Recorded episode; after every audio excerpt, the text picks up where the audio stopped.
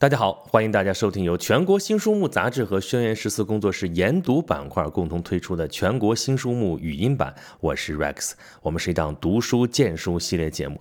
全国新书目汇聚全国五百多家出版社，你要的好书新书都在这里。这次我们要推荐的呀，不是一本书，是三本书啊。三本书是一套，是二零一九年华中科技大学出版社出版的三部介绍国外插画师的图书。啊，咱先说说书名，挺长的啊。一个是《绘制魔法之夜》的插画师埃德蒙·杜拉克，一个是《穿越幻想之门》的插画师凯尼尔森，还有一个是与精灵对话的插画师杰西·金。这三部书啊，都是由日本 MAAR 出版社编辑部海野弘编著的。也就是说，这就是三本日本人编著的三位西方插画师的作品集。介绍的就是这三位啊，国外的优秀插画师和他们优秀作品。这是部精品图书啊，印的特别漂亮。但是问题来了，这个插画书我怎么说呢？我跟你说这里边的画多漂亮啊，这个多美，我跟你描述一下嘛。咱这是音频节目，你又听不出来，对不对？那咱们说什么呢？先说说这书适合谁看吧。首先，这是一本插画师的作品，对吧？那插画师是不是得看一下啊？那这是美术界的事情，这是本专业书啊，专业阅读，对吧？你插画师学习一下，找找灵感，对吧？我们也成成为优秀的插画师。那么，另外呢，插画是干什么用的呢？书里面的插画，对不对？那跟出版业是有关系的。那么，作为出版界的图书编辑和图书策划人，是不是得看一看？再有。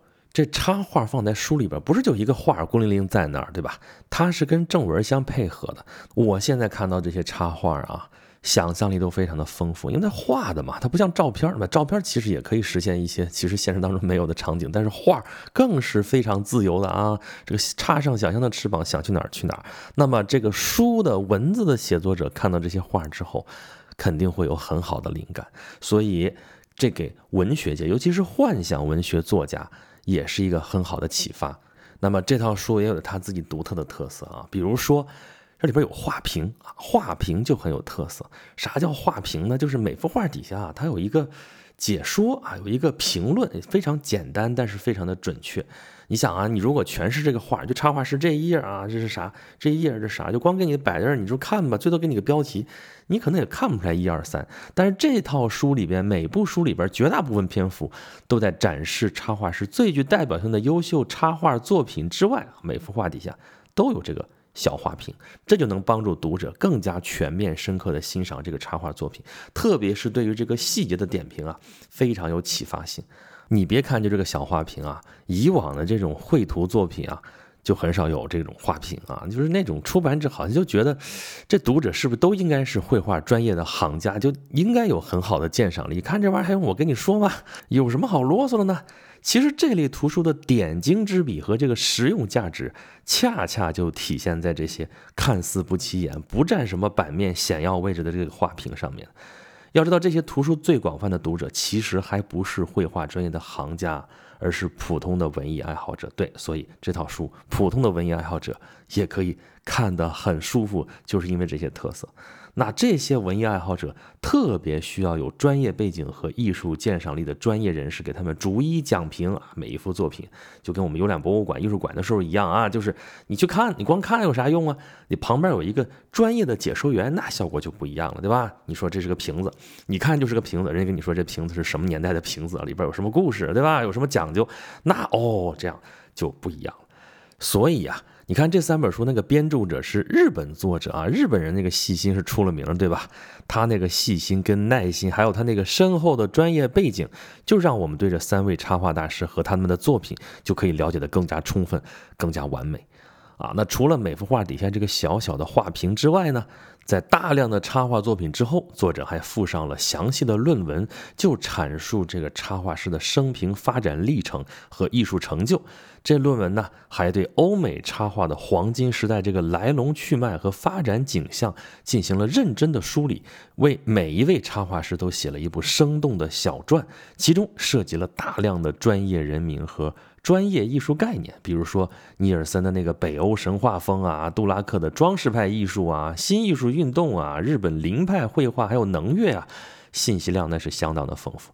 那么对于美术专业的读者来说啊，阅读这三部书就相当于上了一堂专业课啊。那你说我们不是专业读者怎么办呢？不是专业读者，只要我们用心读进去了，用心思考，并且能够触类旁通的话，也一定能够受益匪浅。另外，读这个书啊，对于出版业的从业者来说，应该也会有所启发啊。你看，插画师啊，插画师的成长轨迹跟出版业的发展是密不可分的。这书里面详细介绍了插画师如何遇到出版商的提携，出版商、插画师和当时的文化大潮、时尚大潮是如何互动的。这对当下的出版业者也是可以提供灵感的。你看这个插画就跟当时印刷工艺什么的就是联动的啊，跟当时的这个思潮也是联动的。比如说啊，当时英国伦敦掀起了一阵豪华插画书的热潮，这完全就是在印刷技术更迭换代的推动之下形成的。你看，十九世纪的插画都是以单色为主，虽然也有后期人工或者用模板填上的色彩，但是跟原画都是有很大差异的。随着平板印刷技术的出现啊，这个插画也就从木刻版画表现的那个线条风格，逐渐发展出来了适合以平板印刷表现的画面色彩。啊，这个什么叫平板印刷？这个可能不是这个印刷专业或者说不是出版行业的人不太了解啊。就是你看，我们原来说啊，毕生发明活字印刷术，或者说我们之前古书雕版印刷术，还有古腾堡发明的那个呃这个西文那种印刷术，那个印刷都是拿那个字模往上啪啪啪印。对，为什么叫出版业出版社叫 press 呢？press 其实是啪压力这么一压印下去的这么一个东西，这么一个概念。好，这一 press 下去，它是。那个字模它是凸出来的啊，印到纸上之后啊，其实有一个凹印儿，对吧？它是凸出来的，所以叫凸版印刷。那平板印刷呢？比如说我们现在还在用的什么油印啊、什么胶印呐，这都是平板印刷啊。它利用的是油水不相容的原理，就是它是一个平面的，没有这种凹凸感啊。那么再多说一句，有凸版印刷，有平板印刷，就有凹版印刷啊。那你想，那个板是凹的，那印到纸上去，那个纸就会。凸出来，对吧？所以凹版印刷现在什么地方用的最多？印钱啊，因为这种设备不好找，防伪比较好啊。有人民币上，你比如什么盲文啊，还有那些文字啊、线条什么的，你摸有凹凸感，你尤其是凸出来的多，那就是凹版印刷印出来的。行吧，咱们还是反过头来说，咱们这个平板印刷啊，说二十世纪初的时候，这个平板印刷技术出现之后，这个插画就不一样了。说白了，十九世纪之前的插画为什么全是线条图啊？因为它是凸版印刷啊，就刻个这个版好不容易的，对吧？然后你再上色，麻烦透了。但是平板印刷就可以解决这些问题了啊！所以平板印刷印出来之后啊，那个画面色彩特别的丰富，连原本水彩画里边那种微妙的晕染还有渗化的效果都能够印出来。所以呢，二十世纪初这个插画就变得五彩斑斓起来，这才能做出来被通称为礼品书的豪华限量版绘本。这个礼品书啊，从一九零零年到一战期间是风靡一时。为什么会有这么一个风潮？据说啊，其中一个原因就是出现了美国这么一个崭新的庞大市场。十九世纪末啊，美国国力迅速增强，涌现出来了大量的富豪啊，这些富豪呢都是。说白了就是 new money 啊，都是暴发户啊，没有历史，没有传统，就没文化呗。所以美国人那个时候特别憧憬欧洲文化，于是就花了很多钱购买英国的绘本，从而就掀起了一个绘本的高潮，揭开了插画的黄金时代的这个帷幕。说起来啊。优秀的插画不是文字的附庸，那么绘本的兴起啊，也不是什么就赶一时的时髦。你看看历史发展的脉络，再看一下我们现在受网络和影视严重冲击的图书市场，你再仔细想一想，就会明白了，就是读者。真正爱书的人啊，之所以在图片啊、影视啊、网络啊、手机啊等等一系列新载体的大潮冲击之下，依然坚守着文字阅读的传统，就是因为文字阅读啊，能给读者插上幻想的翅膀，想象的空间越大，飞翔的就越高。那么，跟图片、电影、电视相比，绘画跟文字一样，也能够为读者提供幻想的空间。所以，如何调动图画师、插画师的这个创作想象力，让插画作品既是烘托辅助文字，又凌驾于文字之上，这是需要图书编辑和出版者多多开动脑筋的。那这么说的话，插画师其实非常重要，但是呢，坦率的讲，我们现在出版业者啊，不管是做文艺出版，还是做少儿出版，甚至做专业的绘本出版，对绘画师、插画师这个重视程度啊，都远远不够。啊，打一个简单的比方吧，说一部优秀的电影作品啊，在它的创作过程当中，集中统一的这个指挥者和策划者，一般就是导演嘛，这必须是一个。高超的文学家和美术家，哪怕他没有这个头衔，但他一定得通啊！你开玩笑吗？你说文学功底很差，你个电影故事怎么看呢？故事性不可能强嘛，对吧？但如果没有美术功底呢？那电影从哪儿来的艺术感和这么一个一个优美的镜头呢？那同样的道理，一本优秀的童书，一本优秀的绘本，如果在策划出版的过程当中，这编辑部啊、总编室，甚至更高级的管理团队当中，没人懂得这个画面，没人懂得技法，也没有人懂得构图。把这个绘画师和插画师，也就是弄过来之后，在生产全过程的结尾部分做一些辅助性的工作，那我们怎么能产出优秀的少儿作品，或者说优秀的绘本呢？所以，应当给绘画师和插画师以应有的地位，对吧？他们是给作品增光添彩的，甚至就是作品本身一个不可分割的一部分，对不对？尤其是对于一些幻想作品来说。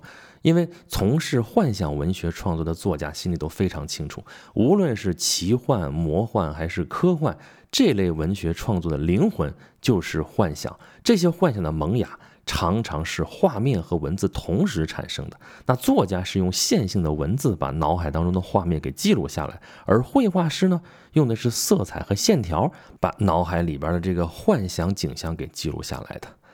作家在文字创作的过程当中啊，最苦涩的难题就是头脑里边没有画面。他设计出来这些精灵角色啊，人们面目模糊；设计出来的场景啊，缺乏神奇诡异的细节。因为这是非现实主义创作嘛，对吧？那幻想出来那些角色和场景，如果没有一个生动的画面映在脑海里面，就不可能形成笔下的文字。所以啊。幻想文学家对于咱们这套书里边说到的这几个插画师啊，杜拉克、尼尔森和杰西金这样的插画大师的作品，一定会爱不释手的啊！因为一幅画面对作家的启迪不亚于一部优秀的文学作品，而这么一幅画摆在面前，对作家创作灵感的刺激和创作冲动的激发，甚至是文学作品所无法达到的。这就像是说。文学专业的学生不仅应该在专业课之外选修历史课、哲学课，还应该学习绘画课、影视课。